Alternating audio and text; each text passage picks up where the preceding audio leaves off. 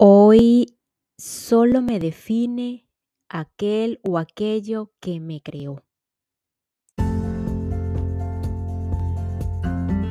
Hola, hola, quien te saluda Carla Berríos en KB en Unión Live, un podcast creado a partir de un propósito vital en donde encontrarás diversas herramientas para ayudarnos juntos en este camino de sanación y así recordar el verdadero ser.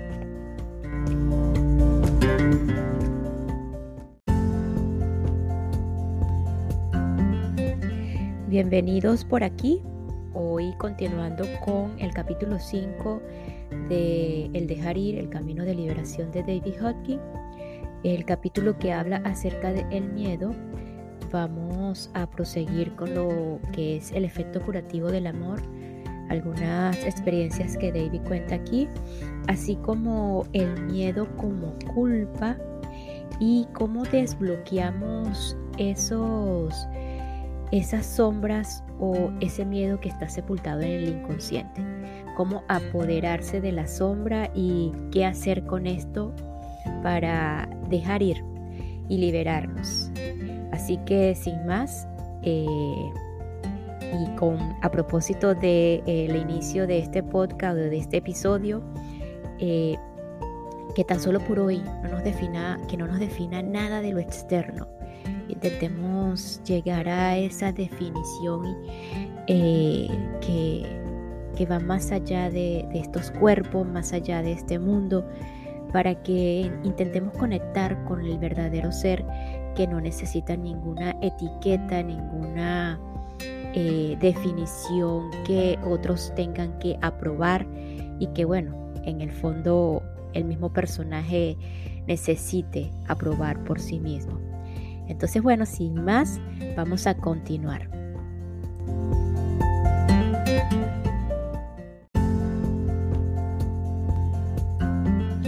El efecto curativo del amor. El miedo es tan pandémico en nuestra sociedad que gobierna el mundo. También era la emoción predominante entre los miles de pacientes que traté a lo largo de décadas de práctica clínica.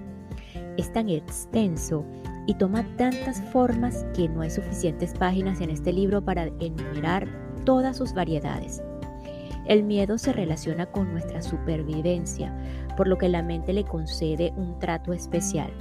Para la mayoría el miedo es tan omnipresente que la vida constituye un gigantesco conjunto de dispositivos de compensación para conquistarlo. Pero ni siquiera esto es suficiente por lo que los medios nos presentan una y otra vez situaciones de temor, como en las noticias de esta mañana. Un grupo de terroristas amenaza con envenenar nuestro suministro de alimentos. Este tipo de titulares es constante, como si quisieran dar a la mente más oportunidades para dominar la más temida de todas las emociones. Como dice la letra de una canción, estamos atrapados entre el miedo a vivir y el miedo a morir. Cuando todos los dispositivos compensatorios de la mente fallan, y el miedo se vierte en la conciencia con ataques de ansiedad o fobias evidentes, etiquetamos a la persona diciendo que padece de una neurosis de ansiedad. Cabe destacar que el Valium es uno de los fármacos más vendidos en Occidente. Los miedos tienden a aumentar, así el típico paciente con fobias muestra una extensión progresiva del miedo a cada vez más ámbitos de su vida, lo que restringe más su actividad y en casos severos lo conduce a una inmovilización total. Este fue el caso de una paciente llamada Betty. Betty tenía 34 años, pero parecía mucho mayor porque estaba delgada y demacrada. Entró a la consulta completamente cargada de bolsas de papel en las que había más de 56 preparaciones diferentes de tiendas naturistas, vitaminas, suplementos nutricionales y comida especial. Su miedo había comenzado como, una fobia a los gérmenes y pronto todo a su alrededor parecía estar contaminado por ellos. Su miedo a contraer enfermedades contagiosas había evolucionado hacia el miedo al cáncer. Creía cada historia terrible que leía de modo que tenía que consumir cualquier alimento. Tenía miedo del aire que respiraba y de la luz del sol o que la luz del sol entrara en contacto con su piel. Llevaba ropa blanca porque tenía miedo de los tintes textiles. En la consulta no se sentaba porque tenía miedo de que la silla pudiera estar contaminada. Cada vez que necesitaba una receta pedía que fuera escrita en un talonario de recetas que no hubiera sido tocado. Además quería arrancar la página del talonario ella misma. No quería que yo la tocara por si portaba los gérmenes del último paciente al que le había dado la mano. Llevaba guantes blancos en todo momento. Me pidió ser tratada por teléfono ya que tenía demasiado miedo como para volver a hacer el viaje a la consulta. A la semana siguiente por teléfono me dijo que llamaba desde su casa porque ahora tenía miedo a salir a la calle. Temía a los ladrones, a los violadores y a la contaminación del aire. Al mismo tiempo tenía miedo a empeorar si se quedaba en la cama y para agravar todos sus otros temores temía estar perdiendo la cabeza. La preocupaba que la medicación no la ayudara y que pudiera tener efectos secundarios, pero la preocupaba no tomarla por miedo a no mejorar. Pero ahora tenía miedo de ahogarse con las píldoras y había dejado de tomarlas incluso las del herbolario. Sus temores eran tan paralizantes que cada acción terapéutica que quedaba totalmente bloqueada. No me permitía hablar con su familia, pues tenía miedo de que se enteraran de que estaba visitando a un psiquiatra y pensaran que estaba loca. Yo estaba totalmente desconcertado y atormenté mi cerebro durante semanas pensando cómo podía ayudarla. Al final lo dejé. Experimenté el alivio de la entrega total. Hay absolutamente nada que yo pueda hacer para ayudarla. Lo único que me queda por hacer es amarla. Y eso fue lo que hice. Solo pensaba en ella con amor y con frecuencia le enviaba pensamientos cariñosos. Le di todo el amor que pude cuando hablamos por teléfono y finalmente después de un par de meses de terapia de amor, ella mejoró lo suficiente como para venir a la consulta. A medida que pasaba el tiempo mejoró y sus miedos e inhibiciones comenzaron a disminuir, aunque nunca tuvo ninguna comprensión. Le daba demasiado miedo hablar de cuestiones psicológicas, decía, así que durante los meses y años de tratamiento lo único que hice fue amarla. Este caso ilustra un concepto que hemos presentado en el capítulo sobre la apatía. Una vibración más elevada, como la del amor, tiene un efecto curativo sobre la vibración más baja, que en el caso de esta paciente era el miedo. Este amor es un mecanismo de reafirmación muy a menudo podemos calmar los temores de otra persona con nuestra mera presencia física y mediante la energía cariñosa que le proyectamos y con lo que la envolvemos. No es lo que decimos, sino nuestra presencia lo que tiene el efecto curativo. He aquí otra de las leyes de la conciencia. El amor cura el miedo. Este es el tema central de una serie de libros escritos por el psiquiatra Jerry Jampolsky como Amar es liberarse del miedo. Fue también la base para la sanación en el Centro de Curación por las Actitudes de Manhattan en Long Island, la del que fui cofundador y consejero médico. La curación de las actitudes aborda la interacción entre pacientes con enfermedades muy graves o mortales y el proceso de curación consiste en soltar el miedo y reemplazarlo por el amor. Este es el mismo mecanismo de curación demostrado por los grandes santos y sanadores iluminados, cuya mera presencia tiene el poder de curar debido a la intensa vibración de amor que irradian. Este poder sanador, que es la base de la curación espiritual, también se transmite por los pensamientos amorosos. Multitud de personas a lo largo de la historia se han curado únicamente con este tipo de amor. A la Madre Teresa se le atribuye la curación de un gran número de personas por este mismo mecanismo del amor incondicional y la presencia iluminada.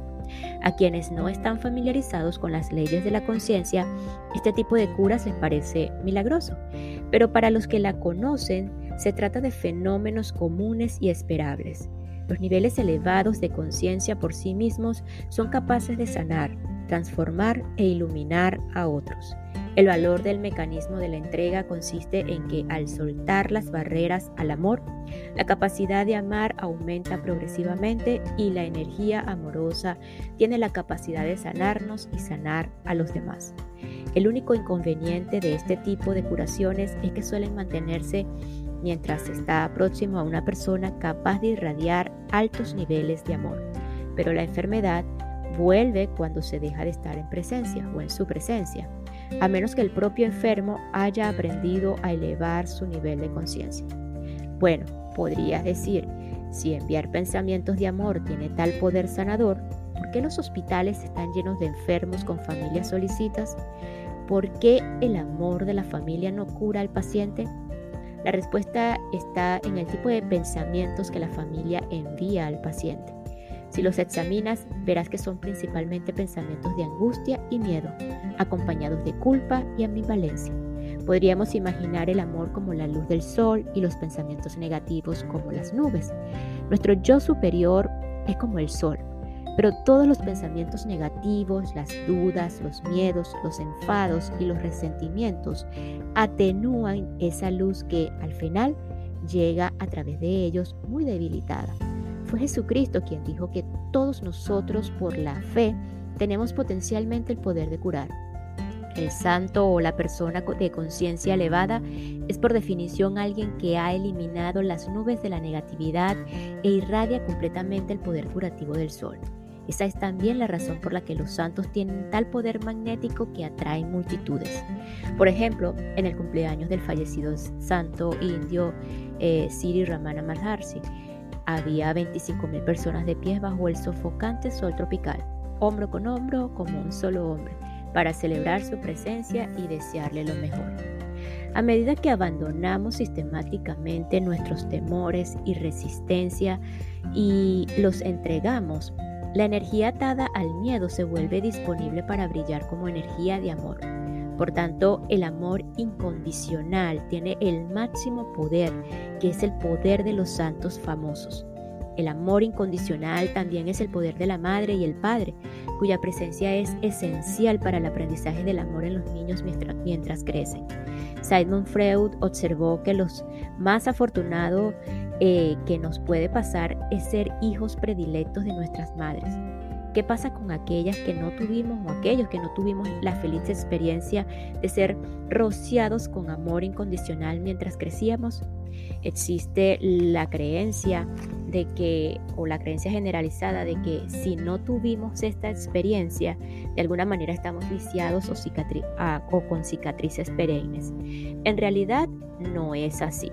Una persona que ha experimentado mucho amor en sus primeros años de vida tiene menos miedo y un comienzo favorable, pero el amor es inherente a todos. Por la naturaleza misma de nuestro ser y por la de la energía vital que fluye a través de nosotros y nos capacita para respirar y pensar, todos tenemos el mismo nivel de vibración del amor. Si al buscar en nosotros vemos que hemos permitido que amplios temores bloqueen la experiencia de nuestra propia naturaleza, podemos redescubrir el amor utilizando el mecanismo de entrega y soltando las nubes de negatividad. Al redescubrir este amor en nuestro interior, encontramos la verdadera fuente de la felicidad.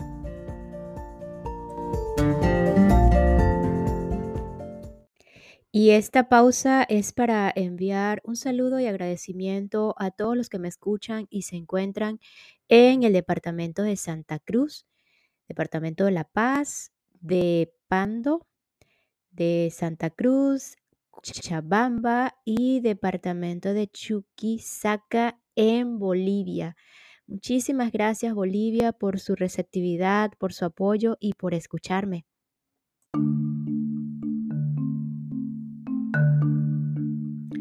Apoderarse de la sombra. Uno de los bloqueos que impide el desarrollo emocional es el miedo a lo que se encuentra sepultado en el inconsciente. Carl Jung llamó la sombra a esa zona que no estamos dispuestos a ver y de la que no queremos apropiarnos. Dijo que el yo no puede ser sano y pleno a menos que se vea y se reconozca la sombra. Esto significa que sepultado dentro de cada uno en lo que John llamó el inconsciente colectivo está todo lo que no gusta admitir sobre uno mismo.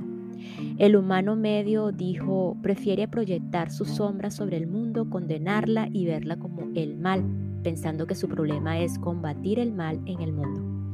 En realidad, el problema no es otro que reconocer la presencia de tales pensamientos e impulsos en uno mismo. Al reconocerlos se vuelven silenciosos y ya no nos dominan inconscientemente. Al examinar nuestros miedos a lo desconocido, que en realidad son temores a los que hay en las profundidades del inconsciente, es útil tener sentido del humor. Una vez vista y reconocida, la sombra ya no tiene ningún poder. De hecho, solo nuestro miedo a esos pensamientos e impulsos les da algún poder. Cuando nos familiaricemos con nuestra sombra, ya no tendremos que proyectar nuestros temores sobre el mundo y se evaporarán rápidamente. ¿Por qué son tan atractivas las interminables series de televisión que retratan todo tipo de delitos?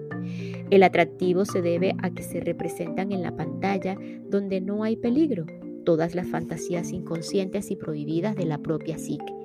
Cuando estamos dispuestos a ver las acciones de la pantalla en nuestras propias mentes, donde realmente se origina, la atracción de ese entrenamiento desaparece. Las personas que han reconocido el contenido de su propia sombra no tienen ningún interés en el crimen, la violencia ni los terribles desastres. Uno de los obstáculos para familiarizarse con los temores de la propia mente es el miedo a las opiniones de los demás.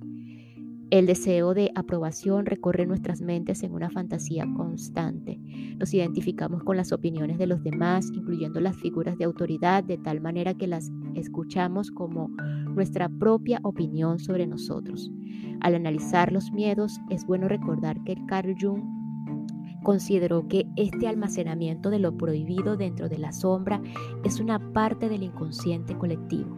Esta expresión indica que todos tenemos estos pensamientos y fantasías. No hay nada singular en ninguno de nosotros en cuanto a nuestra manera de simbolizar las emociones. Secretamente todo el mundo alberga temor a ser tonto, feo, antipático y fracasado. La mente inconsciente no está bien educada. Piensa en conceptos vulgares. Cuando piensa la frase muerte al vagabundo, es inconsciente, quiere decir eso literalmente. Mira profundamente dentro de ti mismo la próxima vez que alguien interrumpa el tráfico. Eh, imagina lo que realmente le harías a esa persona si fueras estrictamente honesto contigo mismo y no censuraras las imágenes que te vienen a la mente. ¿Te gustaría echarlo de la carrera? Pulverizarlo, tirarlo al precipicio, ¿no es cierto? Si así es como piensa el inconsciente. El sentido del humor es útil porque una vez que nos fijamos en estas imágenes resultan cómicas. No hay nada malo en ellas, simplemente el inconsciente trata las imágenes así. No quiere decir que seas una mala persona ni que seas un criminal en potencia, solo significa que has conseguido ser honesto y afrontar cómo actúa la mente animal humana a este nivel. No tiene sentido ser melodramático, autocrítico o trágico en relación con esto. El inconsciente es grosero y eh, incivilizado. Mientras, eh, eh, mientras su intelecto lo hacía el bachillerato, tu inconsciente permaneció en la selva donde todavía salta el árbol en árbol o salta de árbol en árbol. Al observar la sombra, no conviene ser remiligado o remilgado o aprensivo. Tampoco es momento de tomarla diferente, literalmente, porque los símbolos del inconsciente son solo eso, símbolos, y son primitivos por la naturaleza. Si los trabajamos conscientemente, pueden fortalecernos en lugar de inhibirnos. Y bueno, se necesita mucha energía para mantener sepultada la sombra y suprimir los múltiples miedos, los múltiples miedos que existen. El resultado es que nuestra energía se agota en el, nivel emocional, esto se expresa como una inhibición de la capacidad de amar. En el mundo de la conciencia, eh, lo semejante atrae a lo semejante, por lo que el miedo solo atrae más miedo. E igualmente cierto eh, es que el amor atrae el amor. Cuanto más miedo tengamos, más situaciones temibles atraeremos a nuestras vidas. Cada miedo exige energía adicional para crear un dispositivo de protección. Así, al final, toda nuestra energía se consume en medidas defensivas. La voluntad de observar el miedo y trabajar con él hasta liberarnos aporta recompensas inmediatas. Cada uno de nosotros almacena dentro de sí cierta cantidad de miedo suprimido y reprimido. Este miedo se vierte en todos los ámbitos de la vida, colorea todas nuestras experiencias, mengua, mengua la alegría de vivir y se refleja en la musculatura del rostro, de manera que afecta a nuestro aspecto, fortaleza física y estado de salud.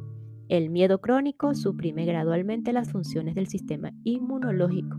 La prueba kinesiológica demuestra al instante que un pensamiento temeroso causa una importante reducción de la fuerza muscular y trastorna el flujo de energía de los meridianos a los órganos vitales del cuerpo. Aunque sabemos que es totalmente perjudicial para nuestras relaciones, salud y felicidad, nos aferramos al miedo. ¿Por qué? Tenemos la, la, fantasía inconsciente de que el miedo nos mantiene con vida y esto se debe a que está asociado a todos los mecanismos de supervivencia. Tenemos la idea de que si abandonáramos el miedo, nuestro principal mecanismo de defensa seríamos vulnerables. En realidad ocurre justamente lo contrario. El miedo nos ciega a los peligros reales de la vida. De hecho, el propio temor es el mayor peligro a que se enfrenta el cuerpo o al que se enfrenta el cuerpo. El miedo y la culpa provocan la enfermedad y el fracaso en cada área de nuestras vidas. Podemos emprender las mismas acciones protectoras con el amor y no con el miedo. No podemos cuidar nuestros cuerpos porque los apreciamos y valoramos en lugar de por miedo a la enfermedad y la muerte. No podemos estar al servicio de los demás por amor y no por miedo a perderlos. No podemos ser amables y corteses con los extranjeros porque nos preocupamos por nuestros semejantes en lugar de por temor a perder su buena opinión sobre nosotros. No podemos hacer un buen trabajo porque nos preocupamos por nuestro rendimiento y por nuestros compañeros. Podemos realizar bien nuestro trabajo porque nos preocupamos por los destinatarios de nuestros servicios en lugar de por miedo a perder el empleo, el empleo o para perseguir nuestra ambición. No podemos lograr más por la cooperación que por la competencia temerosa. No podemos conducir con cuidado porque tenemos un gran respeto por nosotros mismos y cuidamos nuestro bienestar y el de los que nos aman y no por miedo a un accidente. En un nivel espiritual, ¿no será más eficaz, cuidar a los demás seres humanos por compasión e identificación con ellos en lugar de tratar de amarlos por miedo al castigo divino?